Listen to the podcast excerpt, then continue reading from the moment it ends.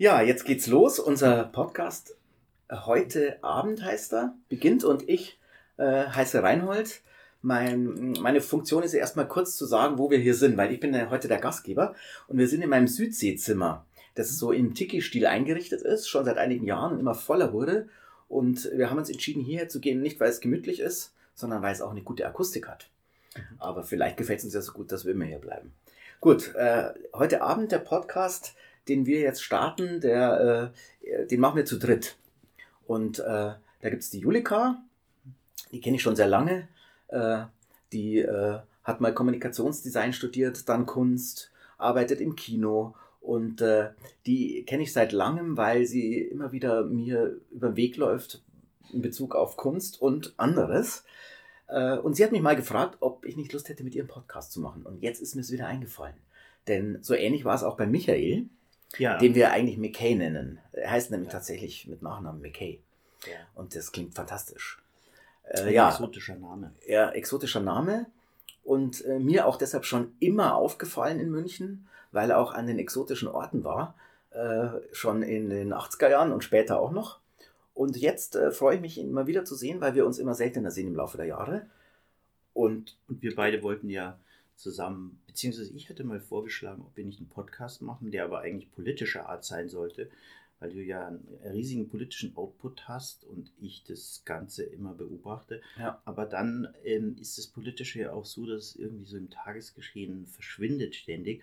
Und dann ist die Julika hinzugekommen, was ich toll finde. Und dadurch kann man über Dinge reden, die nicht nur reines Tagesgeschehen sind. Wobei, Mika, ich weiß gar nicht, ob du, ähm, ich glaube fast, äh, dass das, äh, also ich versuche Reinhold, glaube ich, schon gefühlt seit zwei, drei Jahren zu einem Podcast zu überreden.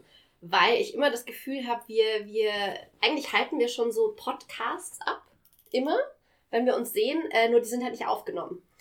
Und ähm, so zu einer leichten egozentrischen Anwandlung habe ich mir gedacht, wow, wir sind ja echt schlau und lustig. Das könnte ja eventuell auch noch mehr Leute interessieren als uns beide.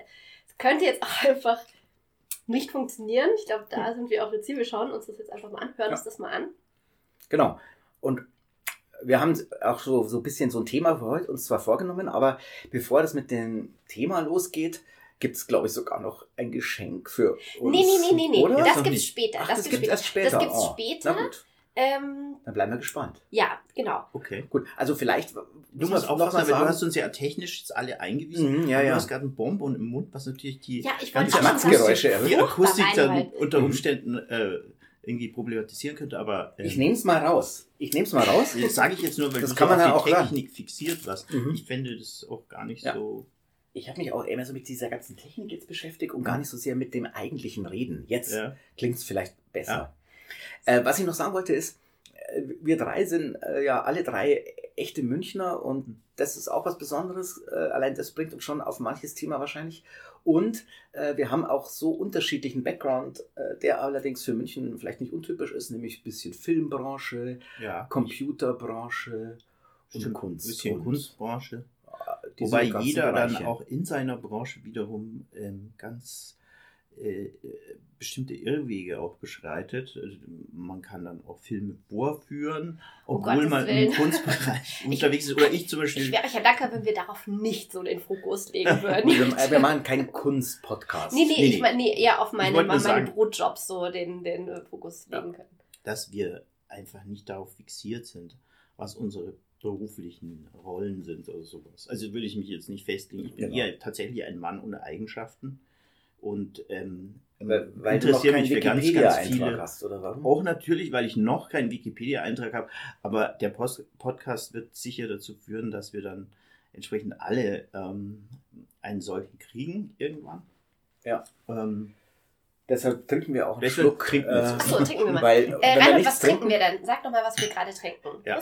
Wir trinken eine, eine, eine Art postmodernen Schaumwein. Und zwar ein Cremant vom Lidl. Hm. Also da sozusagen mhm. mhm. High und Low in einem. Mhm. Äh, und sowas mag ich ja gern, wenn, wenn, wenn man die, den Bildungsbürger austrickst, indem man äh, ein, ein Tabuprodukt dann doch als Cremant bringt. Das stimmt, aber das gab es schon bei Penny früher, haben die Leute darauf geschworen, dass irgendein, gab es gleich so ein Der Penny Champagner, das war der, ja. Genau, den hat man sich dann immer geholt. Genau. Ähm, Achso, sollen wir vielleicht kurz mal ein bisschen äh, Mhm. über unser Thema sprechen? Mhm. ja. Genau. Also Übrigens, Thema, Thema in Anführungsstrichen, weil ähm, die Idee ist schon einfach, dass wir als drei Freunde heute Abend zusammensitzen und einfach ratschen. Ja, einfach ratschen und trinken und über das reden, was uns interessiert, was wir vielleicht in den letzten Tagen, Wochen, mit dem wir uns beschäftigt haben, auch vielleicht mal die anderen fragen, was sie zu, denken, zu dem Thema denken. Das heißt, wir wollen es äh, nicht so streng machen. Trotzdem haben wir uns ein bisschen was überlegt, oder beziehungsweise habe ich so ein bisschen durchgedrückt, das muss man auch sagen. Ähm, und zwar geht es äh, um das äh, wunderschöne Thema äh, das Ende der Welt. Also Zukunft, Utopien und äh, Dystopien. Und äh, ja, ähm, kann, ja, Reinhold, wie sieht denn, wie sieht denn deine äh, Vorstellung von der Zukunft aus? Ja, also bei mir ist vielleicht wichtig, dass man weiß, dass ich mich äh, äh, früher nicht für sowas interessiert habe, weil ich auch nicht nur eher unpolitisch war, sondern ich war absichtlich unpolitisch. Ich war irgendwie der Überzeugung, ja gut, da gibt es die Aktivisten, die machen das schon und das ist auch gut. Ja? Die Grünen wurden gegründet und so. Äh, und da war ich auch sehr dafür. Aber ich selber dachte mir, ich muss es nicht selber machen, weil die machen das ja schon. Und dann habe ich mich so rausgehalten und da war ich auch nie so absolut von etwas überzeugt. Also ich war nie überzeugt, dass etwas jetzt richtig oder falsch ist. Ähm, wie das halt so war in, in den letzten 20, 30 Jahren. Bloß äh, mittlerweile ist bei mir auch so ein Punkt erreicht, wo ich diese Einstellung, die ich immer hatte, nicht mehr so richtig annehmen will. Ich glaube, bei dir war doch der Bruch schon auch dann äh, mit, mit Trump einfach, ne? Also ich habe Mhm. dich nämlich vorher Ach, nie stimmt. als politische Person wahrgenommen. Echt, ja? Nie, also du warst für mich einfach, also ich weiß, eine, eine Freundin von dir, eine langjährige, hat mal, da kannte ich dich, glaube ich, nicht lang, kannte ich dich vielleicht ein halbes Jahr, die hat zu mir auf einer Party gesagt, weißt du, Reinhold ist eigentlich alles egal. So, das Mhm. war natürlich auch ein bisschen gemein. Ich glaube, die wollte dir da auch so ein bisschen äh, so eins reinwirken. Aber egal, aber das Naja, war immer auch schon Sie so ein hatte bisschen. schon im Grunde recht, weil Ja. ich ja die Überzeugung hatte, dass es äh, keinen richtigen Sinn des Ja. Lebens gibt. ja. Äh, Gleichzeitig natürlich keine Sinnlosigkeit des Aber du Lebens bist natürlich schon auch ein großer aber- Fan von, von so Freiheit einfach, ne? Also einfach so, so, so Liberalität, also dein Leben selber bestimmen zu können und dann kommt halt jemand wie Trump Ja. und dann hatte ich so das Gefühl, ah ja, okay, der hat jetzt genau bei dir so diesen Punkt Mhm. erwischt, wo du, wo du, äh, Stimmt schon, die Wahl, die Wahl von Trump war wahrscheinlich bei mir persönlich der Punkt. Also, weil da habe ich sofort am Tag der Wahl habe ich schon die ersten Anti-Trump-Sachen bei Facebook gepostet Mhm. und das mache ich jetzt über 1000 Tage lang schon. Das äh, hätte ich früher mir nie gedacht, dass ich jemals so äh, aktiv werde. Ja. Erst recht, wo es ja auch noch jemand ist, der jetzt nicht mittel, unmittelbar ein deutscher Politiker ist oder so. Ja. Vor allem das Interessante ist, du postest ja praktisch ins Nichts. Weil ähm, du kommentierst ja auch selber deine Grunde, Posts Du kommentierst selber und ähm, und kommentierst Ja. deine Kommentare. Da denke ich mir immer, da regen sich wahrscheinlich alle drüber auf, weil das ja eigentlich eine Art Tabu ist, was man normalerweise Ja, macht. Aber mache ich auch erst recht. Ja, ich, ich mache das ein bisschen äh, ohne Rücksicht auf Verluste. Äh, so eine Art Punk-Einstellung ist es nämlich. Mir geht es gar nicht so sehr um ein Ziel. Ich, ich mache es einfach, weil ich, du bestätigst dich auch selbst damit. ich es selbst ohne das nicht mehr aushalte. ja. Vielleicht ist es nur so eine Art Publizieren der eigenen. ja, aber du äh, gelangst damit auf ein. Niveau, das andere eigentlich nicht erreichen, weil du ja ziemlich informiert dadurch bist. Also du schaust sehr viel MSNBC, äh, äh, du Ja. verlinkst CNN-Beiträge Ja. oder auch andere Sachen. Und damit bist du deutlich informierter als manche anderen. Aber dabei hilft mir natürlich der YouTube-Algorithmus, der sowieso einem Genau. immer wieder Ähnliches vorschlägt und so. Insofern, wenn man mal in diesen, in so ein Thema reinkommt, dann äh, packt einen das auch. Und das ist bei mir mit vielen Sachen so der Fall. Äh, die Anti-Trump-Geschichte. Also du siehst die Zukunft eher ein bisschen düster. Nein, das würde ich nicht sagen. Ich, äh, also jetzt bin, beginne ich vielleicht die Zukunft düsterer zu sehen. Obwohl ich früher aus so einer No-Future-Welt ja rauskomme. Also wir haben ja natürlich eher äh, in meiner Kindheit gedacht, die Atombombe fällt bald und haben uns nur noch lustig gemacht über so Vorbereitungen und da war sowieso klar, Weltuntergang kommt super schnell. Also diese Weltuntergangsvorstellungen waren eigentlich in den späten 70er Jahren, frühen 80er Jahren der Normalfall. Aber Also ich finde, es ging eigentlich auch noch bis zu den, bis zu den frühen 90ern, Oder 90er, weil in meiner ja, Kindheit war ja. nämlich auch das, äh, also erstmal natürlich diese, diese ganze Jugendliteratur, die sich äh, beschäftigt hat mit Atomkrieg und nach dem Atomkrieg, also was es da gab, so die Wolke und die letzten Kinder von Mhm. äh, schiefen Dorn, keine Ahnung. Ähm, und dann auch das Waldsterben und so weiter. Also, dass wir regelmäßig, nicht, also was ja auch im Endeffekt dazu geführt hat, dass es strengere Gesetze gab, aber es war, war, ja schon wichtig. Aber man hatte, also ich hatte schon auch als Kind, natürlich auch geprägt durch meine Mutter, die ja wahnsinnig aktiv war bei Mütter gegen Atomkraft und so weiter. Ne? Ähm, das war das ja Gefühl, auch eine konkrete Bedrohung. Genau, das Gefühl hatte, oh, wir müssen jetzt sofort was tun oder ähm, so, ähm, wir verlieren etwas unwiederbringlich. Also genau. dieses, dieses Gefühl hatte ich als Kind. Mhm. Wobei bei uns dann zum Beispiel der Atomkrieg kam dann gar nicht, das Waldsterben kam so krass auch nicht. Ja, weil, weil das kam aber auch nicht, weil eben ähm, damals Gesetze geschaffen wurden. Also weil es dann eben mhm. doch so eine breite gesellschaftliche ähm, irgendeinen breiten gesellschaftlichen ja. Konsens gab, dass ja. man da jetzt was tun muss. Was genau. das Waldsterben betrifft. Was das Waldsterben Allerdings betrifft, hat genau. die DDR zum Beispiel damals in den äh, 70er Jahren ein, ein Nadelholz erfunden, das besonders resistent gegen das Waldsterben ist. Die haben es also anders aufgefasst.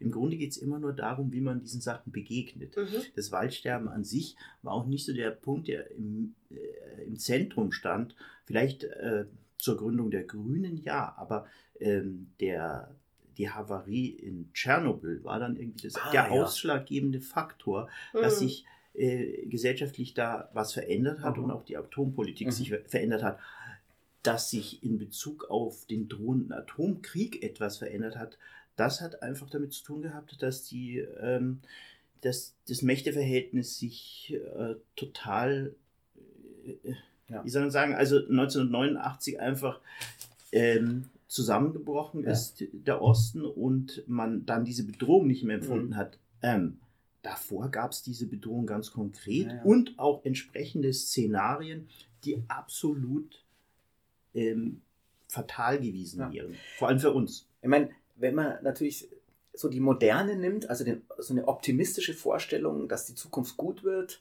mit Technologie und mit allem. Und dann gab es eben diese Erschütterung in der Moderne. Die gab es aber schon öfter. Das war schon der Erste Weltkrieg, dann mhm. war es wahrscheinlich Apollo 8 mhm. oder 9 oder ja. wie, wie hieß diese Apollo, die explodiert ist?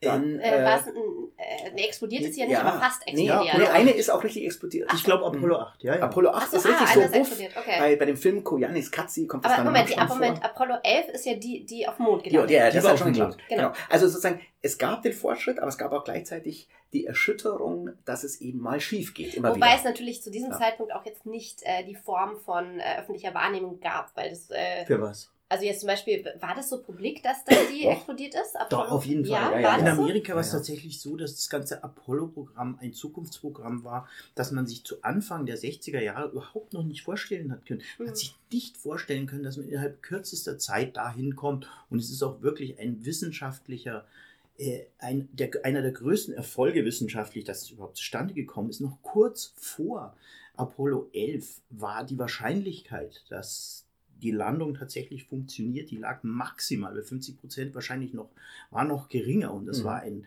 ein extremer Erfolg. Es das heißt ja auch, dass äh, manche haben behauptet, es sei überhaupt gar nicht wahr gewesen, dass sie da gelandet sind. Und da gibt es ja auch so Verschwörungstheorien oder dass es ein Film gewesen sei und eine äh, Propaganda der Amerikaner.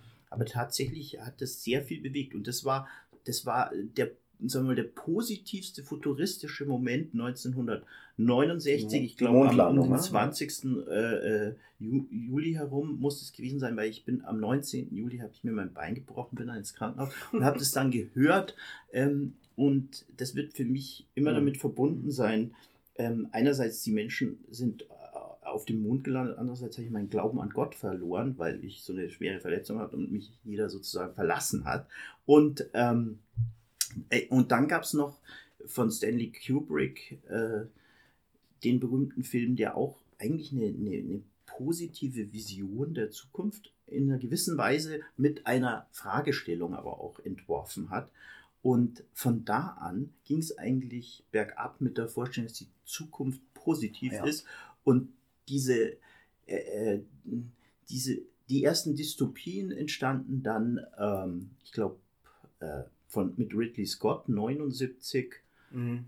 Und dann 82 mit Blade Runner ist ja auch eine Dystopie. Da, da war zum ersten Mal auch sichtbar, dass die Zukunft wirklich nicht toll wird, dass es immer regnet, dass es immer dunkel ist. Früher war es hell in solchen Filmen. Früher sind die Leute rumgeflogen, alles war verfügbar, keiner hat gearbeitet, Energie war unendlich ähm, jeder war glücklich eigentlich. Und, und da war es dann so, dass es Sklaven gab, dass alles reproduziert wurde, zum Beispiel bei Ridley Scott eben auch ähm, Tiere waren nicht echt, ähm, das, sämtliches Leben wurde eigentlich da schon reproduziert Mhm. und vorweggenommen. Das sind so die ersten Dystopien dann, Ja, genau. 1982. Aber dann kam eben 84 Steve Jobs mit seinem Werbespot, Ja. wo sozusagen die Frau den Hammer äh, dem Big Brother Computer entgegenwirft und der Ah. zerplatzt. Ah ja, übrigens, Und dann äh, bin ich sozusagen ja. wirklich in so einem Optimismus und äh, da muss ich vielleicht nochmal sagen, bei mir ist wirklich dieser das ständige Erleben aus Optimismus und Pessimismus, Mhm.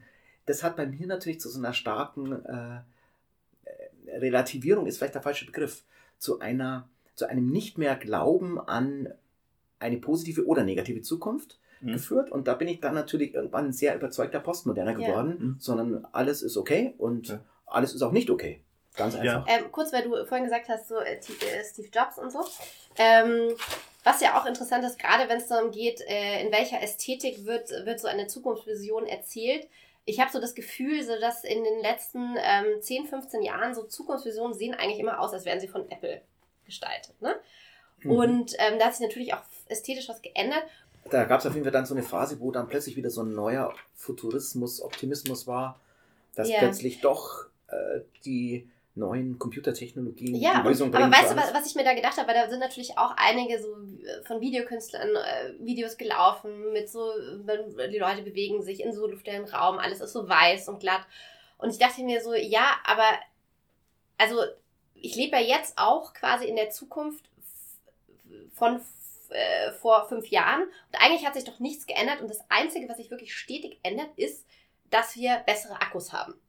Also Mhm. das ist doch das, was einfach definitiv passiert. Wir haben bessere Akkus. Wir haben mehr, mehr, mehr Ja. Speicherplatz und mehr Akkus. Und eigentlich alles andere bleibt immer das Gleiche. Ja, Und ich glaube, das muss man sich einfach auch Ja. mal irgendwie, also die Zukunft ist wie jetzt, nur mit besseren Akkus. Mhm. So. Wobei die Handys nach einem Tag immer noch leer sind. Mhm. Und ich zum Beispiel äh, war ja in der Computerbranche schon ab 1988 ja. Und damals äh, waren wir erst sehr, sehr optimistisch.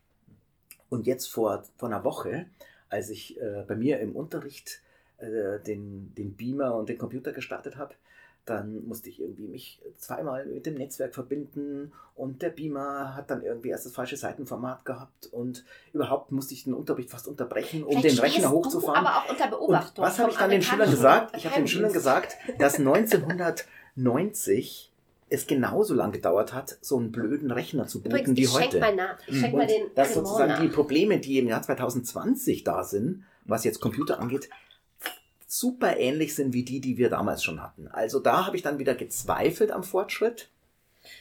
ja, die Frage ist ja auch, Nee, weil auch- was es weil an ja auch- Verbesserungen Ja, weil auch Ja. die Dateien werden ja auch immer größer. Also Ja. das bringt dir ja dann auch nichts, dass du irgendwie äh, mehr Rechenpower hast, irgendwie mehr Speicherplatz, weil ja auch alles irgendwie immer, Genau. immer, immer mehr Platz braucht und immer mehr Rechenpower braucht.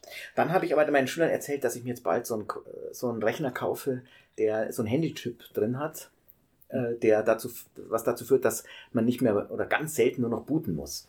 Und dann habe ich, hab, hab ich kurz meinen Ärger wieder entspannt und habe den Schülern gesagt, bald gibt es Computer, wo wir nicht mehr booten, so wie bei euren Handys. So. Mickey, wie, sieht Aber- denn, wie sieht denn deine Zukunft aus? Die Ähm, Vorstellung deiner Zukunft. ähm, das Interessante ist, dass ich mir darüber eigentlich gar keine großen Gedanken mache, weil ich schon in einer Lebensphase angelangt bin, wo die Zukunft im Grunde keine ist, die man noch so unbedingt aktiv gestalten muss, sondern die man eigentlich dann in irgendeiner Form einfach Empfängt. nur noch genießen will. Ja, genau, wo man äh, nicht ständig mit Optimierungsstrategien befasst ist. Und äh, der- ist schon Butter eigentlich. Der ist ja, eigentlich. der ist da eigentlich war ich Butter. eigentlich, war ich schon immer in gewisser Weise eigentlich eher so ein bisschen bisschen. nach Agonie an, aber okay. Nein, ja. Agonie ist es, würde ich gar nicht sagen, sondern es ist auch so ein Zustand, in dem man ähm, sich nicht dauernd mit diesen Gegensätzen beschäftigt. Also wie du gesagt hast, da- du hast das Positive und das Negative dann irgendwie ähm, betrachtet. Und bei mir war es so, dass mein, mein erster Studiengang war Philosophie und da habe ich mich besonders mit Nietzsche beschäftigt und bin auf viele Wahrheiten gekommen, die aber negativ konnotiert waren. Und damals war ja, wie du gesagt hast, auch noch Punk, die Punkzeit und äh, der Claim von Punk war No Future. Also das heißt einfach, du lebst jetzt und die Zukunft gibt es nicht. Ähm, und du willst sie auch gar nicht haben, sondern du lebst jetzt und alles andere ist dir erst Du hast Spaß am Untergang war Genau, auch so ein Thema. auch Spaß ja? am Untergang. Spaß am Untergang. Bei Spaß am Untergang könnte ich ja dann auch noch gleich Ja. äh, was Mhm, einbringen, mhm. thematisch. Ja. Ja, Spaß am Untergang. Ähm, dazu muss man sagen, äh, ich habe ja so, also die Vorstellung von mir auf äh, einer einsam gestrandeten Insel oder ich in einer postapokalyptischen Situation finde ich auch irgendwie ein bisschen geil. Weil Ah, ähm, ja, also so, ich denke mir immer so, ja, da kon- kommt dann mal alles so zum Tragen, was du so kannst, was man, was ich aber hier nicht so richtig ausleben kann. Ne? Also so irgendwie so, äh, äh, so schnelle Entscheidungen treffen, kreativ sein, irgendwas basteln, irgendwas bauen, sich so einen Unterschlupf bauen und solche Sachen, ja. ah. Und ja, und das ist. Abenteuer Untergang. Ja, und ähm, das heißt jetzt nicht, dass ich mir das herbeisehne, um Gottes Willen. Aber es gibt schon so, so Sachen, für die ich mich interessiere. Also ich habe mich auch immer, also ich wollte immer mal so ein Survival-Training machen.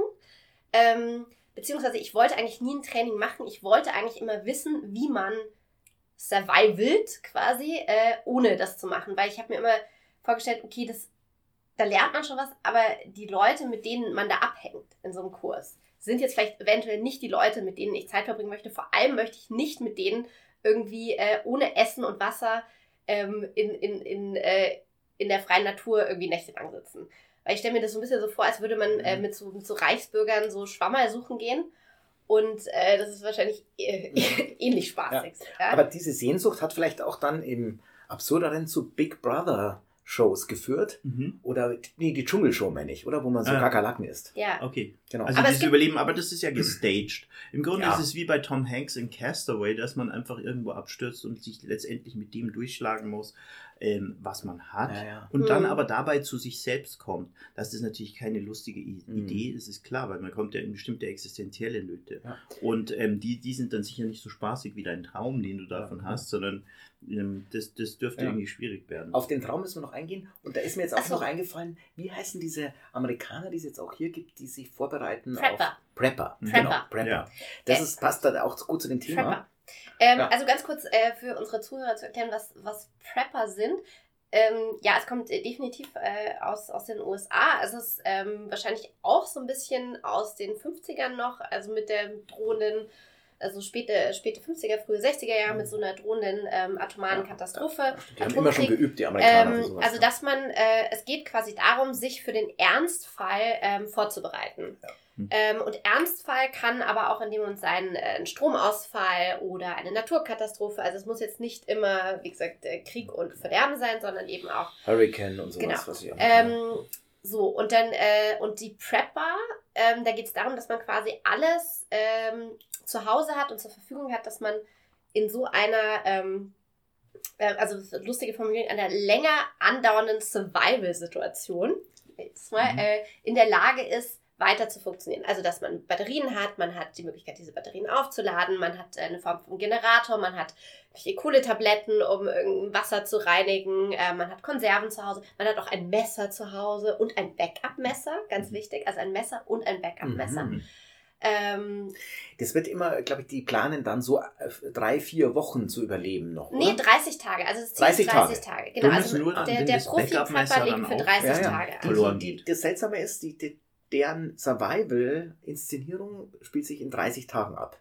Das ist Hm. so eine Art Erzählung. Nee, ja gut, Übrigens- Moment, Moment, die, die, Mhm. die Bundesregierung ähm, rät ja, also es gibt ja da, ähm, es gibt ja auch ganz offizielle, ähm, oder ist das das öffentliche Amt, ich weiß es gar nicht genau, ähm, Anleitung, Verhaltungsanleitung oder Empfehlungen für Notstandssituationen heraus. Und das bedeutet, dass man halt zu Hause Radio. für drei Tage Wasser und Essen vorrätig haben soll. So, Mhm. das ist, und die Prepper sagen aber, nee, das geht uns nicht weit genug, 30 Tage. Ja, genau. Aber es ist 30 auch. Amerika, da sind die kleinen Orte oft weiter abgeschnitten, wenn der Hurricane eben. kommt. Eben.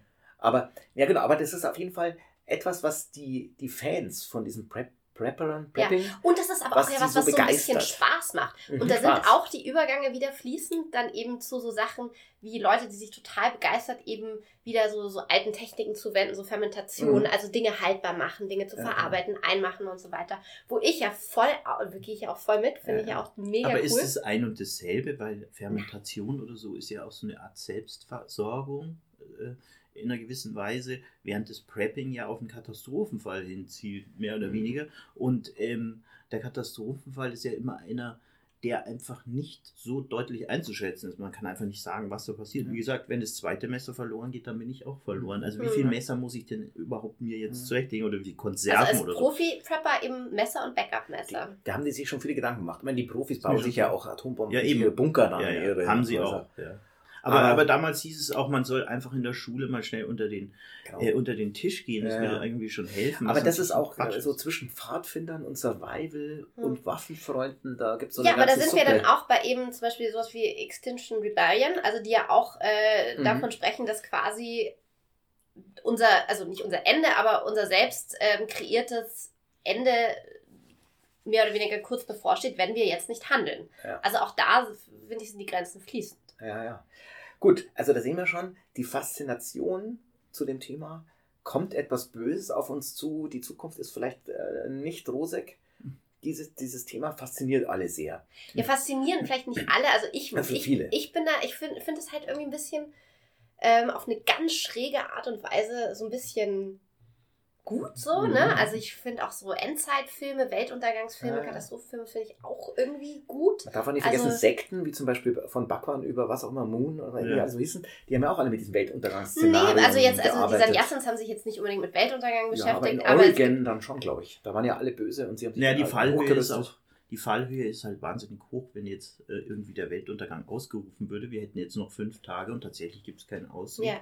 Ähm, wie würden wir alle reagieren? Und das ist ja auch die, die beste Möglichkeit, Leute zu radikalisieren, ist zu sagen, ey, wir stehen übrigens kurz vorm entweder Dschihad oder hält das. Geld da Stimmt. oder wie man es auch immer Oder die nennt. Mexikaner überfallen USA und der Trump. Ja, genau. Muss Ja, man also auch wir, machen. oder wir, ja, also wir stehen kurz Stimmt. davor und dann ist ja eigentlich Populisten alles möglich. Dann ist ja eigentlich alles möglich. Genau, und, und dabei ist Oder jetzt die Frage, die Frage ist, ob man das mit einer Rebellion löst oder mit Evolution. Das heißt, ob man die irgendwie versucht, die Vernunft so gut wie möglich einzusetzen. Und das geschieht ja ganz offensichtlich nicht, weil die Politik nicht das umsetzt, was irgendwie nötig wäre, zumindest nicht in Ja, der Zeit, langsam. in der es nötig wäre. Also kommen jetzt die Extinction Rebellion ähm, Revolutionäre und versuchen mit einer anderen Strategie das zu lösen, nämlich damit, dass sie Blockaden machen und vielleicht auch noch radikaler werden irgendwann.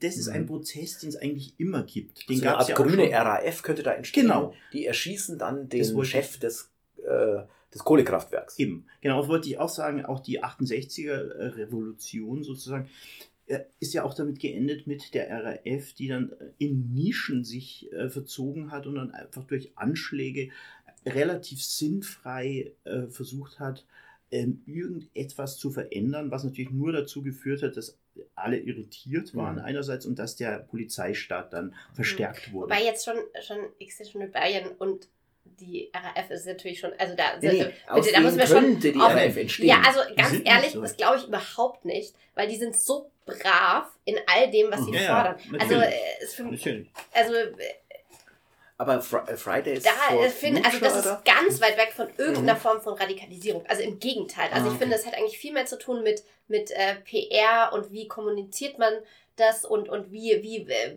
wie spricht man an. Also die haben ja auch wirklich ganz viele Kontakte irgendwie zu, zu Wirtschaftsunternehmen. Da geht mir also, jetzt gerade was Wichtiges durch den Kopf. Und zwar, ich war in Paris auf der Stoffmesse. Und äh, die Modebranche denkt auch gerade über diesen Wandel extremst nach. Und ich hatte eine große Diskussion mit dem Modechef meiner Schule Mhm. über die Frage, ob so einfache Lösungen, du hast ja gerade gesagt, die haben so drei simple Forderungen und sowas ganz primitiv, so schwarz-weiß gedacht. Nee, überhaupt nicht, Reinhard. Gar nicht schwarz-weiß gedacht, sondern sie gehen einfach überhaupt nicht weit. Sie Also gehen nicht weit, ja, das meine ich, soft, oberflächlich. Super Ja, und jetzt kommt der Punkt, kurz- kurz. ich darf- Und Ja, er, bitte, er, meinte, ich möchte es kurz zu Ende bringen. McCain. Er, er meinte vor allem, dass man diese Probleme mit komplexen Antworten lösen muss. Das heißt, man muss eigentlich Komplexität bejahen Der und die evolutionäre Komplexität Ansatz. umarmen, um zu Lösungen zu kommen, die in dieser Welt funktionieren. Mhm. Und eben das, was die Extinction Rebellion Leute machen, ist sozusagen nur Verkehr blockieren. Wenn Das ich da mal ganz kurz Ja. ähm, einhaken darf, das Mhm. kommt ja aus England, ganz Ja. offenbar, diese Bewegung. Mhm. Und hier steht, dass einer der Frontmänner der Bewegung äh, Roger eine Hallam. grundsätzlich, genau, Roger Hallam heißt der, Mhm. eine grundsätzlich andere Gesellschaft will. Er hat von einer Revolution gesprochen und sagt, wir stehen vor einer großen Hungersnot in den nächsten zehn Jahren, sozialem Kollaps und dem Aussterben der Menschheit. Es könnte nicht schlimmer kommen. Das heißt, die sind davon überzeugt, dass diese ähm, Veränderung kommen wird, dass wir eigentlich dem nicht auskommen. Wobei man jetzt sagen muss, Oh, also die haben ja, also er tritt ja gedacht, nicht, ja. er tritt ja nicht auf als die Führungsperson also Person von Extinction Rebellion, sondern er, er sagt es ja auch immer vor Mhm. jedem Vortrag, dass er nicht für Extinction Rebellion spricht, sondern für sich. Mhm. Trotzdem ist er natürlich der Gründer und wird natürlich auch immer zu, zitiert. Mhm. Ähm, und er ist ja auch wirklich so, äh, also ich finde so, was ich halt so, ist dieser Selbstermächtigungsansatz. Also quasi, ähm, dass jetzt, äh, dass die Organisation, die sie da gegründet haben, quasi die letzte Chance ist, Ja. um uns selber zu retten. Genau. Mhm. Das erinnert mich an Zeugen Jehovas natürlich. Und das die ist genau das Gleiche das ist, nee, Genau. aber das fühlt sich für mich schon eigentlich nach Psychose an. ja, leider. Psychose, Also, äh, Psychose und Sekten, das hängt eng zusammen. Ja, ja. Äh, viele Sektengründer Okay. und Sektenmitglieder sind eigentlich so psychotisch drauf. Das heißt, glauben, das heißt, die glauben so an den Weltuntergang äh, und ihren Führer, dass der Führer ihnen dann sagt, jetzt legt euch alle hin und dann. Stichwort dann- Jonestown. Mir geht das sofort im Kopf, da hat man natürlich sozusagen diese narzisstischen Führer, die sozusagen glauben, dass sie äh, auserwählt sind. Und dann hat man die, äh, die Follower, die eher über Ängste dann endlich wissen wollen, wie man richtig lebt und so. Ja?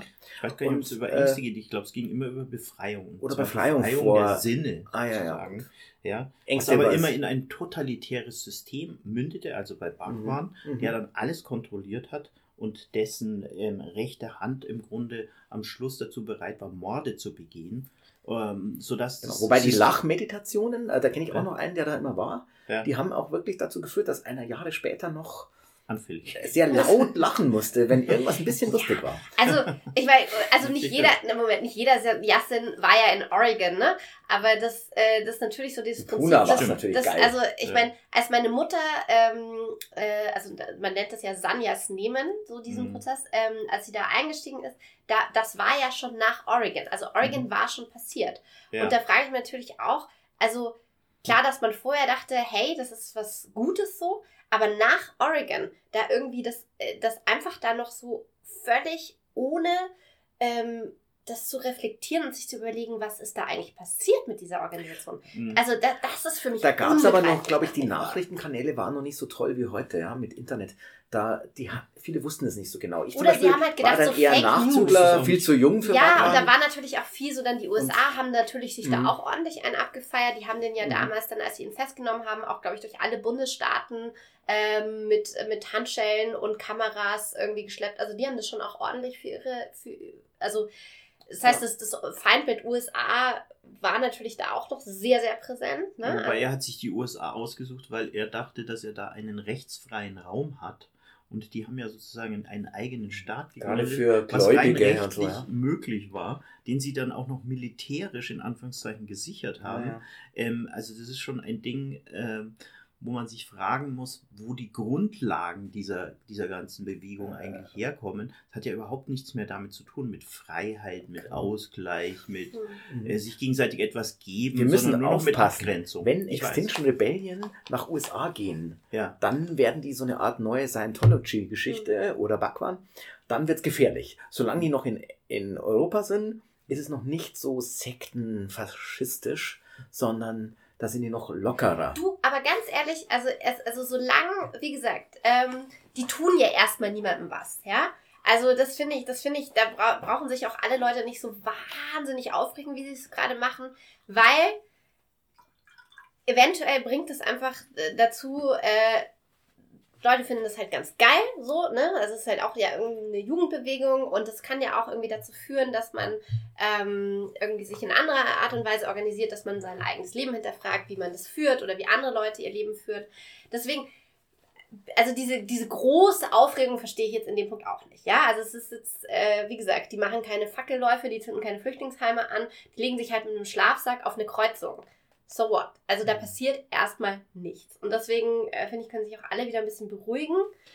Ähm, Sie sagen aber, dass sie radikaler sind als die Fridays for Future Bewegung, aber indem sie sich, be nicht. indem sie bewusst Gesetze übertreten. Und das ist nämlich der Punkt. Also da beginnt die, die revolutionäre Bewegung gegenüber der evolutionären. Man, man geht nicht nur auf die Straße und protestiert, sondern man macht. Aktionen, die eigentlich gesetzeswidrig, gesetzeswidrig sind. Aber Friday for Future sind ja Schüler.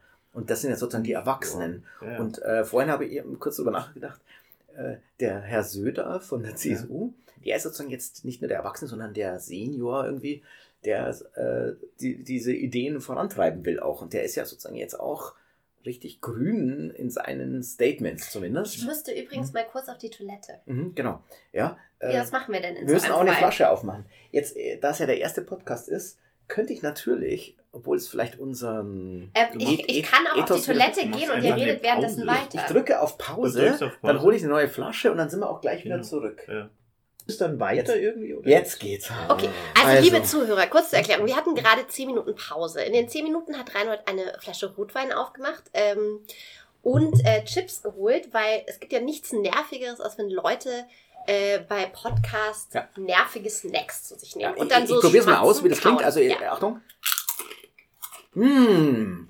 Und wir haben aber in diesen 10 Minuten schon so weiter angefangen zu diskutieren, dass wir dachten, äh, wir hören jetzt sofort auf. Ich habe auch meine halbe Zigarette wieder ausgedrückt, weil ich dachte, nein, wir müssen jetzt sofort weiterreden. Ja. Und wir reden jetzt nämlich darüber, dass Reinhold gerade sich auf Amazon oder gerade von vor ein paar Monaten ähm, ein bienenretter Genau, also, samen äh, muss ich, muss ich ja kurz hat. erzählen. Also, so ähnlich äh, wie plötzlich mich Trump bewegt hat, hat mich dann auch diese Bienenfrage auf einmal bewegt. Mhm. Also ein Gefühl, was ich früher nicht hatte.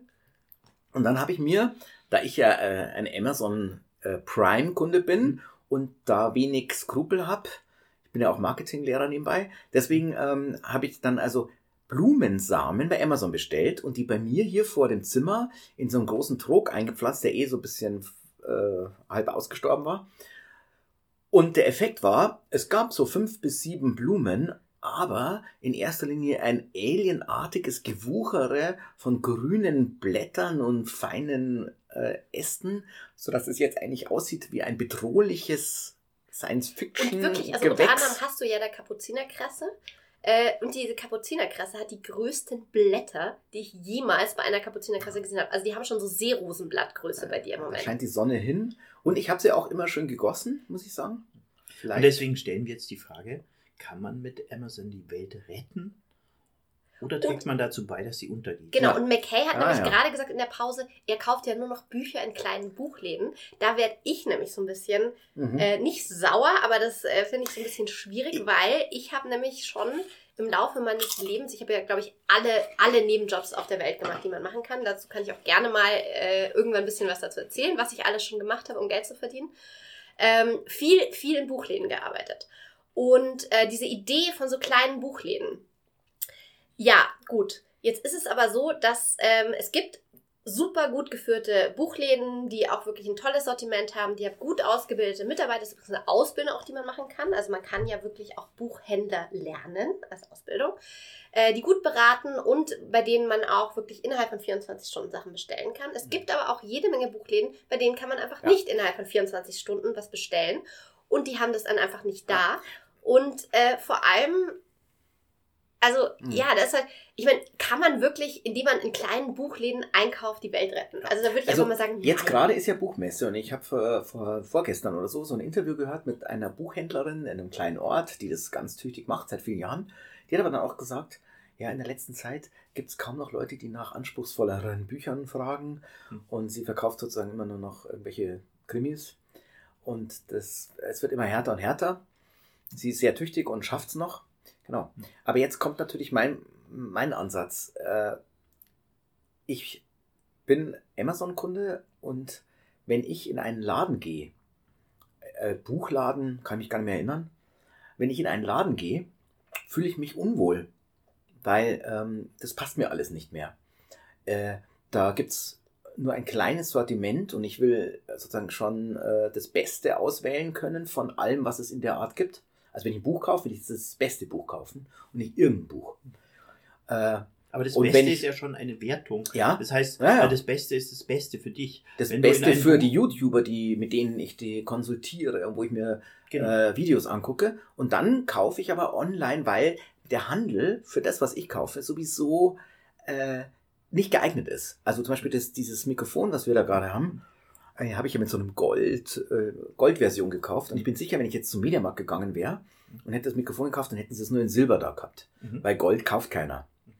Also Schwarz, du, hast eine, ja. du hast eine größere Vielfalt, du hast eigentlich die Ja. maximale Vielfalt im Internet, Genau. aber im, und du kannst dir auch das aussuchen, was du ganz persönlich willst. Ja. Ja. Und, das bei Verkäufern das war ich immer schüchtern. äh, Ich war viel zu schüchtern. Also ein Verkäufer im, also im Mediamarkt, als Mann wird man, gen- sind die alle genervt, Mhm. mit denen will man gar nicht reden. Mhm.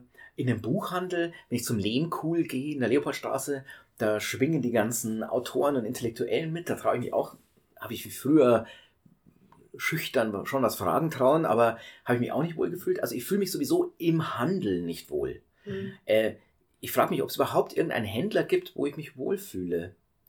Mm, Ich glaube, den gibt es gar nicht. Also du bestellst deine Lebensmittel auch im Internet, oder? Äh, manchmal schon. Äh, ich fühle mich allerdings beim Lebensmitteleinkauf immer Am sehr Lidl unwohl am und versuche das sozusagen ja, äh, möglichst effizient über die Bühne zu kriegen. Erweitern und auf die gesamte Warenwelt gehen, dann ist es nun mal so, dass letztendlich der Preis zum entscheidenden Faktor wird in Mhm. Verbindung mit der ähm, Auswahl. ergoogelten Qualität. Das heißt, ich Ja. schaue erst bei testergebnisse.de oder so, Ja. äh, ob das weit oben gerankt ist und werde dann auch noch in die Irre geführt, oft weil diese Ergebnisse auch oft nicht objektiv sind oder nicht sein können. Und dann kaufe ich dort, wo der Preis unter Umständen am geringsten ist. Das heißt, der Händler, wenn ich jetzt vom Buch mal zur Waschmaschine gehe, ist dann irgendwo auf dem Land und hat dort eine ganz billige, riesige Lagerhalle gemietet, in denen er Massen von diesen Waschmaschinen lagert und die dann entsprechend zum Kunden bis zum Gehsteig weiter schickt. Ja. Und ich zahle dann unter Umständen 100 Euro oder 50 oder 100 Euro, vielleicht sogar weniger für diese Waschmaschine, also unter Umständen vielleicht 20, 30 Prozent, wenn ich Glück habe oder so. Oder es ist Black Friday, was auch ein Quatsch ist. Aber wozu führt es im Endeffekt? Es führt dazu, dass es nur noch solche Lagerhallen geben wird irgendwann, dass es überhaupt keine Läden mehr, keine Haptik mehr geben wird, Ja. mit der man einkauft, dass es keine, keine zufällige Ja. Begegnung mit dem Produkt, das ich Nee, kaufen will, ja. geben wird, sondern ich alles vorselektieren Mhm. muss und ich gedacht alles optimiere, Gut, die- indem ich mich vorher Die Haptik wird ja ersetzt durch den In- Unboxing, das ist Nee, Unboxing okay, wie bei aber das, YouTube. ihr redet Und, jetzt da so äh, drüber, als die wäre das Produkte, die ich kaufe, gibt es in Deutschland Ja, gar aber nicht. ihr redet Beispiel. jetzt so drüber, als wäre das so eine neue Erscheinung. Also, dass die Deutschen, also Stiftung Warentest, ja, also Mhm. äh, das ist ja auch irgendwie was wahnsinnig Deutsches. Und das gibt es ja wirklich schon richtig lang. Und im besten Fall, das hat mir auch mein ähm, äh, anderer bester Freund, Moritz, äh, hat mir das mal gesagt, das Beste, was man haben kann, ist in seinem Freundeskreis jemand zu haben, der so ein großer Fan ist von Stiftung Warentest. Der dann nämlich immer Mhm. alles vergleicht. Das heißt, man muss sich die Arbeit nicht machen, man kann sich quasi an den dann immer so dranhängen, Ja. weil der hat ja schon vorher alles ausprobiert und getestet. Und so mache ich das übrigens auch ab und zu mit dir, Reinhold, weil wenn es darum geht, irgendwelches technisches Equipment zu kaufen, kann ich davon ausgehen, dass du dich da nämlich schon in einer gewissen Art und Ja, Weise ja. informiert Nur, dass. Stiftung Also, Warentest da kein Land mehr hat, äh, sieht, weil ich beschreibe mal ganz kurz einen Fall. Ja? Ich, ich, ich bin so ein Fan von Kopfhörern und solchen Ja. Stöpseln, die man ins Ohr tut, so in ihr Monitors, Mhm. äh, also so Ohrhörer. Mhm. Und da gibt es bei YouTube natürlich äh, so, ich sag mal, ich verfolge wahrscheinlich fünf bis zehn YouTuber, die sind teilweise in Amerika, Russland, Mhm. äh, Australien, solche Orte. Und die testen zum Beispiel auch günstige chinesische Ohrhörer, die massenweise gerade auf den Markt kommen. Und äh, da weiß ich genau, die testen so die wichtigsten fünf bis zehn und da habe ich fünf, sechs Meinungen und äh, der eine weiß ich genau, der ist noch ein bisschen durchgeknallt, aber der hat so seine persönliche Art zu testen, dann verstehe ich den, den anderen verstehe ich auch. Und da habe ich sozusagen fünf, sechs äh, Ohrhörer-Fetischisten, die sozusagen ihr Leben mit, mit, mit YouTube und diesen Ohrhörern verbringen. Und da wähle ich dann aus, da ist ein Modell, das mich interessiert. Und äh, da habe ich zum Beispiel den Blon 03 für 35 Euro bestellt. Äh, und noch bessere Kabel dazu. Dann habe ich den also bestellt bei Amazon und der kam dann direkt aus China. Hm. Äh, ursprünglich hieß es drei Wochen, er war schon nach zwei Wochen da. Und der kam also gut gepolstert, verpackt für 35 Euro, direkt aus äh, Shenzhen oder was, hinter Mhm. Hongkong, wo diese Firma ähm, eben solche Ohrhörer herstellt, wo sie teilweise amerikanische ähm, teure Modelle, die dann so 800 oder 1500 Euro kosten, nachbauen und selber ein bisschen verbessern. Die Bauteile kriegen sie billig und dann verkaufen die für 35 Euro mir ein Ohrhörer, der fast so gut klingt wie ein amerikanischer oder europäischer Sennheiser Ohrhörer mhm. für, ich sage jetzt einfach mal 400 Euro. Mhm. Äh, und mittlerweile bin ich da schon so gut, dass ich jetzt einen bekommen habe, äh, gestern erst, ne, vorgestern, vorgestern, den habe ich sogar vor einem YouTuber, der in dieser Szene weltweit wichtig ist, habe ich den schon bekommen vor dem, weil ich von einem anderen, von so einem Russen, äh, den schon kennengelernt habe und der hat mich so überzeugt, habe ich gleich bestellt. Das heißt, da spiele ich in einer Liga, da kann ein Mediamarktverkäufer mit mir schon drüber reden, aber da kann was, ich ihm dann erzählen, was los ist. Ein ganz wichtiger Aspekt bei dieser äh, Verhaltensweise ist, dass du zur Demokratisierung in Anführungszeichen aber eigentlich zur Gleichmachung der Lebensverhältnisse beiträgst. Ja, global sogar. Der globalen global. Lebensverhältnisse. Weil zum mhm. Beispiel habe ich auch eine Doku gesehen, die war schon von, oder einen kleinen Beitrag von 2015, da ging es um die Herstellung von Fahrrädern.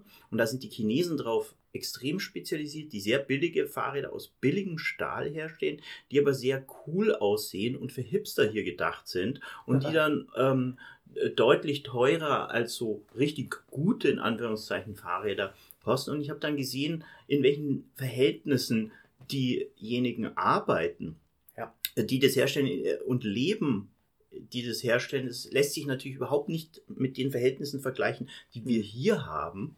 Ähm, und die Frage ist, ob die Qualität dann auch entscheidend ist.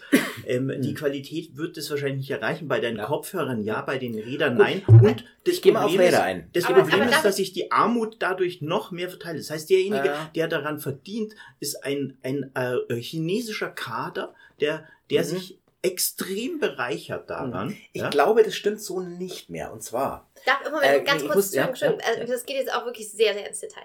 Darf ich kurz eine Frage stellen? Weil du bist ja Marketingingenieur, ne? Also du bist ja definitiv das Gegenteil von einem Impulskäufer.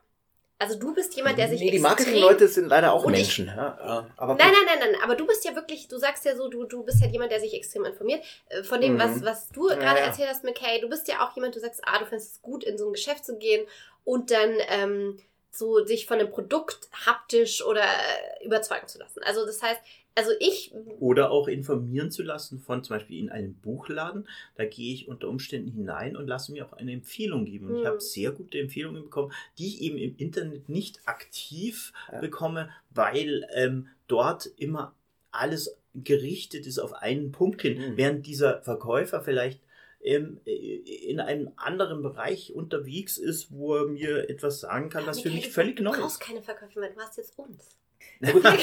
also im Marketing würde man sowas den Pro-Consumer nennen. Also der, der, der sozusagen beim Konsum ganz tief einsteigt und sozusagen wie ein Professional Consumer auftritt. Und zum Beispiel bei Fahrrädern. Ich muss das Thema Fahrräder Professional Consumer. Ich sage ja immer gesagt, ja. Reinhold ist ja, also ich finde, die Art, wie Reinhold konsumiert, ist für mich schon fast schon ein künstlerischer Akt.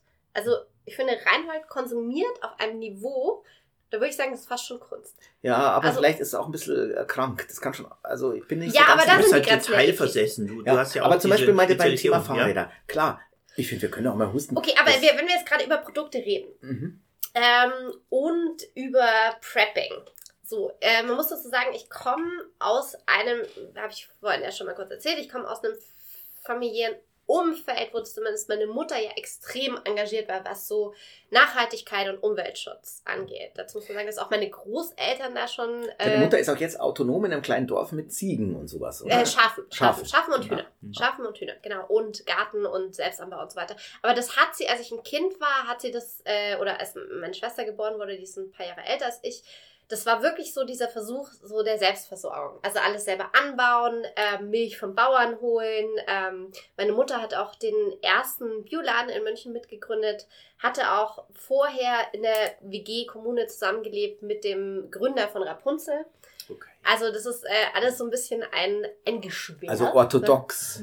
Ja, also so und ähm, wobei man jetzt sagen muss, dass, dass meine Mutter da eigentlich wirklich immer sehr abgeklärt war. Ähm, also da ging es weniger um so einen äh, esoterisch-philosophischen Ansatz, sondern einfach, ähm, es hört sich total blöd an, aber gesunden Menschenverstand. Einfach, ne? Also so, so, man benutzt halt das, was da ist und man mit, geht mit den Ressourcen, die da sind, verantwortungsvoll um. Und das ist eigentlich, erstmal braucht man da keinen äh, Unterbau, keinen esoterischen, philosophischen Unterbau, sondern das ist erstmal einfach, könnte eigentlich normal sein für alle. Und ähm, so bin ich aufgewachsen und ich habe da natürlich auch viel gelernt, was ich toll finde. Deswegen habe ich jetzt auch so zwei Geschenke für euch. Die sind so ein Ah. bisschen leicht Prepping. So Da Prepping-Geschenke. sind wir gespannt. Genau, das erste Geschenk, das da habe ich jeweils, äh, also man muss das so sagen, McKay kriegt zwei Geschenke Mhm. und Reinhold kriegt nur eins. Ich habe ja auch erst vor kurzem eine Tafel Schokolade aus der Schweiz bekommen, die die schönste Verpackung hat, die ich je gesehen habe. Da war so eine Art Tiger drauf. Genau. Also was ihr jetzt, oh, Auf da, der da raschelt da 20er raschelt Jahre es jetzt auch schön, glaube ich, gerade. Äh, und zwar, was ihr jetzt das erste kriegt, ihr kriegt ähm, ein äh, Umeboshi, kriegt ihr, ich hoffe, ich spreche es richtig aus, äh, eine japanische Pflaumensoße, die ich mit den Zwetsch kenne. Zwetschen, oder wie man bei Zwetschgen. Zwetschen, Zwetschen, Hm. ähm, von dem Obstbaum. Äh, Sortiment meiner Mutter selber geerntet, Ist es in ausgekocht, genau, in Niederbayern ausgekocht habe und äh, verarbeitet habe. Und was macht man mit dir? Äh, also ich weiß nicht, ob man es wirklich so ausspricht. Umeboshi. Ich, äh, also eigentlich wird es äh, in Japan gemacht mit getrockneten Pflaumen. Ich habe es jetzt mit frischen Zwetschgen gemacht. Ähm, das ist eigentlich eine Würzsoße. Also es wird gemacht aus, aus Pflaumen oder Zwetschgen und es ist so sauerscharf. Und das Das ist, heißt, man könnte zwar Fleisch und Fisch damit haltbar. würzen, aber das sollte man vielleicht gar nicht. Vielleicht sollte man Gemüse. Nee, Fleisch, nee, absolut Fleisch und Fisch. Also am besten schmeckt, Mhm. ich habe schon gegessen mit so äh, Hackfleischbällchen, das war ziemlich geil. Äh, jetzt für euch, bitteschön. Vielen Ein Dank. Geschenk von mir. Ähm, Hm. Sehr schön. Hat auch ein, also äh, können unsere Zuschauer jetzt nicht sehen, aber hat auch eine ganz tolle Farbe. Mhm. Und das ist vermutlich auch aufgrund der Zusammensetzung wahrscheinlich unendlich haltbar. Ja. Also für Prepper ein Traumprodukt. Ja. Und warum hat es einen japanischen Namen? Ähm, weil ich das nach dem Rezept gemacht habe, wie man das herstellt. Mhm. Und McKay, du kriegst noch ein anderes Geschenk. Reinhold hat das Ich letztes meine Weihnachten japanische oder Freundin vor zwei. Jahren schon von mir gekriegt. Und weil das- du, weil wir ja auch dam damals schon drüber gesprochen haben und du das so toll fandest, kriegst du von mir eine selbstgegossene Kerze. Wow. Das Die ist ja auch aber toll. sehr- Vielen Dank. Die natürlich auch gegossen ist aus Wachsresten. Ja. Mhm. Also Montessori-Schüler würden sich freuen, aber Julika ist ja dann kein Montessori-Schüler, sondern die ist von Natur aus noch viel korrekter als die. Das heißt schon Sehr was. schön. Genau, Ja, ich beschreibe mal die Farbe. Ähm, ja, die Farbe Also ist irgendwie so Oben ist es so eine Art. Schlamm, Äh, es ist Ja, übrigens auch mit, äh, ich habe es auch mit braun, äh, ätherischen Ölen versetzt. olivbraun, Also es riecht auch ein Grautöne. bisschen. verschiedene Schichten. Genau, ätherische Öle. Ah, ich riech auch und ähm, sie sieht ein bisschen tatsächlich aus, wie die Kerzen in den 70er Jahren ausgesehen haben. ja? Das ähm, Ja. äh, jetzt nicht irgendwelche so äh, pastelligen Farben, Ja. sondern erdige Töne und Ja. ähm, Schlamm. Wobei jetzt sieht sie ja Schlamm. übrigens Schlamm. nebenbei auch aus wie die Mode, die nächstes Ja, Jahr auf den. Markt kommt. Ja. Weil auf der Stoffmesse in Paris waren genau diese Farben vielleicht ein bisschen aber grüner. weißt du, warum ich das dem McKay Ah, schenke? Weil ich ja, kann mich erinnern, wir waren, weißt du auch noch, wir waren mal vor, wie lange ist das her? Ein Jahr, anderthalb Jahre. Mhm. Und da stand ich auf diesem Typen mhm. und ähm, da habe ich irgendwie erzählt, ich glaube, ich habe dir erzählt, dass ich zu Weihnachten jetzt gerade Kerzen gegossen habe und Mhm. der Typ hat das überhaupt nicht verstanden. Mhm. Und dann hast, du, erinnern. dann hast du zu mir gesagt, ja Julika, der ist nichts für dich, weil der versteht es nicht. Okay, ja, in meiner alten psychologischen, äh, äh, mit meinem Talent habe ich das sofort erkannt, klar. Und ähm, ich weiß nicht hundertprozentig genau, was du damit gemeint hast. Ich habe das so ein bisschen so äh, für mich interpretiert, dass du, glaube ich, damit gemeint hast, ähm, weil der hat dann gemeint so, weil ich habe so Bilder gezeigt, bevor man bearbeitet die natürlich dann auch noch ein bisschen und, und äh, er hat so die, die, so, ja, so irgendwie, ja, fand das halt irgendwie doof. Und ähm, für mich, obwohl ich ja bildende Künstlerin bin, ist das ja überhaupt kein Widerspruch. Also ich muss jetzt nicht, wenn ich Kerzen gieße, Kunst machen. Und ich muss jetzt auch nicht, wenn ich irgendwie äh, Zwetschgen einkoche, muss ich Kunst machen. Also äh, das ist, glaube ich, auch was, oder warum wir auch diesen Podcast haben. Also ich bin bildende Künstlerin, ja, aber ich interessiere mich auch einfach für wahnsinnig viel anderes und ich bin auch vieles anderes. Der Und Josef ich Beuys bin auch jemand- auch so Ich gesagt. bin auch jemand, der drei Tage an Weihnachten damit verbringt, irgendwie äh, Kerzen, Wachsreste einzuschmelzen und äh, Kerzen zu gießen. Und das erfüllt mich auch und finde ich auch gut. Und das muss, also ha- hat für mich nichts mit bildender Kunst zu tun. Das muss es auch nicht. Und es ist trotzdem was, was irgendwie gut ist und womit man auch mir und anderen Leuten eine Freude machen kann. Mir auch. Womit wir wieder bei dem Thema Zukunft sind, weil man könnte ja sagen, es gibt so eine Art Entfremdung dadurch, dass man nur vorgefertigte Dinge ständig konsumiert, was ich natürlich schon tue, also ganz wenig baue. Postmoderner. Begriff übrigens, die Entfremdung. Entfremdung, genau. Und dann man würde praktisch äh, das, was du machst, äh, bringt einen wieder zurück zum äh, Herstellen der Dinge persönlich. Also DIY oder wie heißt Ja, das? die- Do it yourself. Do it ja, yourself. wobei, ach, auch wenn man das aber auch so zelebriert, hat es für mich auch schon wieder so ein bisschen was von so Endzeitstimmung, Prepping und Reichsbürgertum. Mhm. Also so irgendwie, ich finde, man kann es auch einfach machen, ohne da so ein großes ideologisches äh, Gebilde irgendwie Wobei zu haben, übrigens oder? Wachs. Man kann es auch einfach machen. Aber die, ich frage mich gerade, ob Wachsverbrennen nicht doch so viel CO2 erzeugt, dass man doch lieber das eine sind ja Wachsreste, das sind ja, LED-Glühbirne... Moment, das sind ja verwendet. Reste aus Kerzen, das sind ja Wachsreste. Ah, Das, recycelte... äh, Recycle, genau. Ah, ja. Recycling ist ja. Ja, Äh, ins, Also, wenn- Detail, ins Detail darf man bei Ja, diesen ich habe eine Fragen Idee. sowieso nicht Wenn man sie gehen. nicht auf einmal abbrennen lässt, sondern nur so minutenweise in einem besonderen Moment, sodass der CO2-Footprint innerhalb von drei, vier Jahren. Ich habe meine übrigens, die du mir geschenkt hast, tatsächlich schon mal angezündet. ja. Und ich war total glücklich, weil ich sie auch angezündet habe, weil ich dachte mir, wow, so eine geschenkte, tolle, handgemachte Kerze kann man eigentlich gar nicht anzünden. Dann mich zurückerinnert, nö, früher war das immer so, die Eltern haben das dann immer stehen lassen irgendwo, wenn es so besonders war. Und ich habe es aber angezündet, aber ich glaube, die Hälfte oder so ist noch über. Mhm, mhm. Und die könnte ich jetzt wieder anzünden, nur CO2-mäßig, das wäre jetzt eine Frage, wo ich noch, mich noch nicht so auskenne, müsste sie wahrscheinlich kürzer anzünden, aber auch das Anzünden müsste ich nicht mit einem Feuerzeug machen, sondern und vielleicht auch nicht mit einem Zündholz, vielleicht mit einer Lupe in der Sonne oder so. Das weiß ich noch nicht. Also, Aber eine Kerze erzeugt ja auch ein heimeliges Gefühl. ja, aber ich versuche ja jetzt Was vom eine heimeligen... LED-Lampe wahrscheinlich äh, Ja. in den seltensten Fällen, aber bei manchen vielleicht auch schon. Genau, aber die, Weiß nicht, ob du dich da aber äh, angenehmer fühlst. ich würde halt sagen, wir verlangsamen den Weltuntergang, indem wir sie nicht auf einmal abbrennen. ja, Also, ich, ich denke Oder ständig drüber du nach, lagerst ob halt im was für Keller für, richtige Begriffe den, gibt den für Tag. X. Also die Stunde Ach so. Null, den Tag X. Ah, als Prepper braucht man auch Kerzen. Mhm. aber was du gesagt hast, dass Ja. mit Kunst, Kunst entsteht ja auch nur aus dem Kontext heraus. Kunst ist ja an sich alles und nichts erstmal. Und deswegen, wenn du so eine Kerze machst, dann ähm, wäre das, wenn Banksy jetzt dass diese Kerze in seinen neuen Shop ähm, aufnehmen würde, der ja eigentlich nicht existiert und schon wieder geschlossen Mhm. ist, dann wäre es Kunst und ein Kommentar. Aber wenn du das machst, ohne es in den Kontext zu stellen, dann ist es einfach irgendeine Beschäftigung. Deswegen finde ich es lächerlich, es unter diesem Aspekt jetzt von deinem Bekannten irgendwie betrachten zu wollen und dann zu sagen, ja, vielleicht ich tun wir ihm da auch gerade ein bisschen Unrecht. was ich, also da, ich vielleicht kenne ihn ja gar nicht. unsere Ich kenne ihn ja gar nicht, deswegen. ich aber du hast das schon ordentlich losgelegt in dem Moment. Also so ein bisschen so. Ja, habe ich wahrscheinlich deswegen getan, ähm, weil er zwei äh, verschiedene äh, Schuhfarben anhatte. Also er hatte Oh. praktisch. Äh, Also er hat Schuhe- dich einfach genervt. Er hat mich genervt, weil er zwei verschiedene Schuhfarben anhat, Hm. was mich total irritiert hat. Das hat er immerhin erreicht, was ich einfach so Mhm. aus ästhetischen Gründen ähm, problematisch Ja, wobei im Mittelalter gab es ja generell- zwei verschiedenen Ich finde ja generell viele. Sachen ästhetisch problematisch und da fällt es mir auch immer schwer, Leute ernst zu nehmen, wenn sie sich zum Beispiel scheiße anziehen. Hm. Also wenn jemand sich richtig scheiße anzieht, finde ich es auch immer schwierig, ähm, den auch ernst zu nehmen, was der sagt.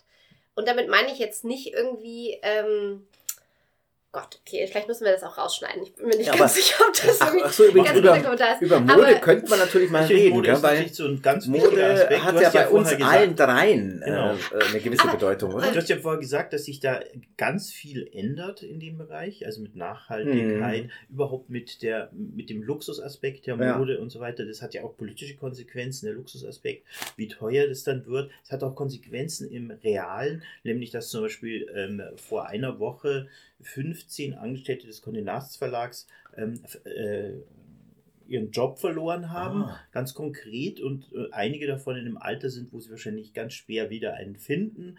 Und ähm, das sind Dinge, die einfach nicht nur mit ästhetischen Nee, nee, Fragen klar. zu tun haben, sondern die tatsächlich was damit Ja. zu tun haben, wie man das Ganze auffasst. Und Mode ist ein ganz wichtiger Aspekt. Da geht es nicht nur darum, Die Chefredakteurin der Vogue hat in der Villa. Stuck erzählt, ja, hallo, ich bin die Chefredakteurin der Vogue und Ja. Christiane Ab. Mhm, Christiane Arp. Genau. Und äh, ich äh, spreche hier für eine Branche, die die zweitschmutzigste der Welt ist. Ist es. So hat sie ihre Rede angefangen. Ja. Mhm. Mhm. Und da merkst du aber, da fängt natürlich dann auch in dem Moment ein Umdenken statt. Aber das Problem ist ja, und da, da geht es ja, glaube ich, um alle Art Konsumartikel, Mhm. das Beste, was man machen kann, ist nicht zu konsumieren.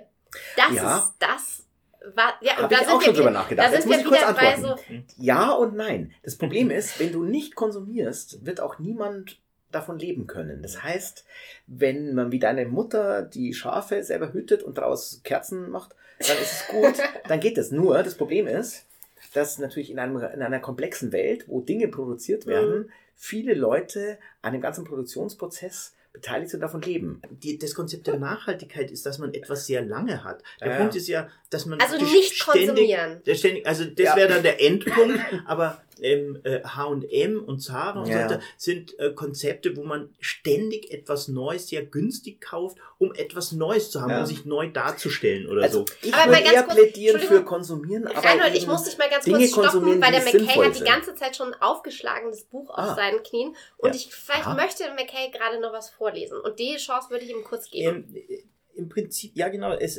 weil wir über diese Sache diskutieren, Baudrillard hat 1994 dazu schon geschrieben, in einen, einen kleinen Artikel sozusagen, ähm, der heißt Eine bösartige Ökologie. Und da ist zum Beispiel so ein Satz, ähm, das Schlimmste ist nicht, dass wir von den Abfällen der industriellen und städtischen Zusammenballungen überschwemmt werden, sondern dass wir selber zum Müll werden.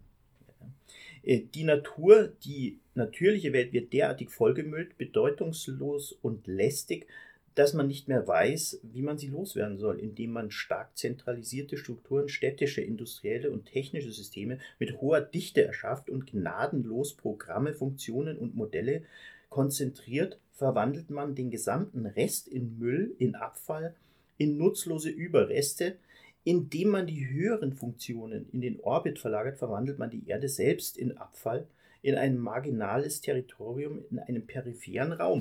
Das ist nämlich mhm. der Punkt. Also diese ganze, dieser ganze Konsum muss ja, das muss ja mal produziert werden. Nachhaltigkeit ja. wäre halt eben der Gedanke des Kreislaufs. Und das ist jetzt eben die Frage, ist das überhaupt möglich oder nicht? Weil wenn wir uns die, äh, wenn man sich anders verhält, Schon dass man, möglich, in, dass man in den Kreislauf geht, mhm. dann erstens mal äh, nimmt man sich die Lebensgrundlagen nicht und zweitens ähm, ist es die Frage, ob es überhaupt so eine Glücksverheißung ist, permanent zu mhm. konsumieren. Mhm. Oder ob das eher ein Druck ist, der von außen kommt. Mhm.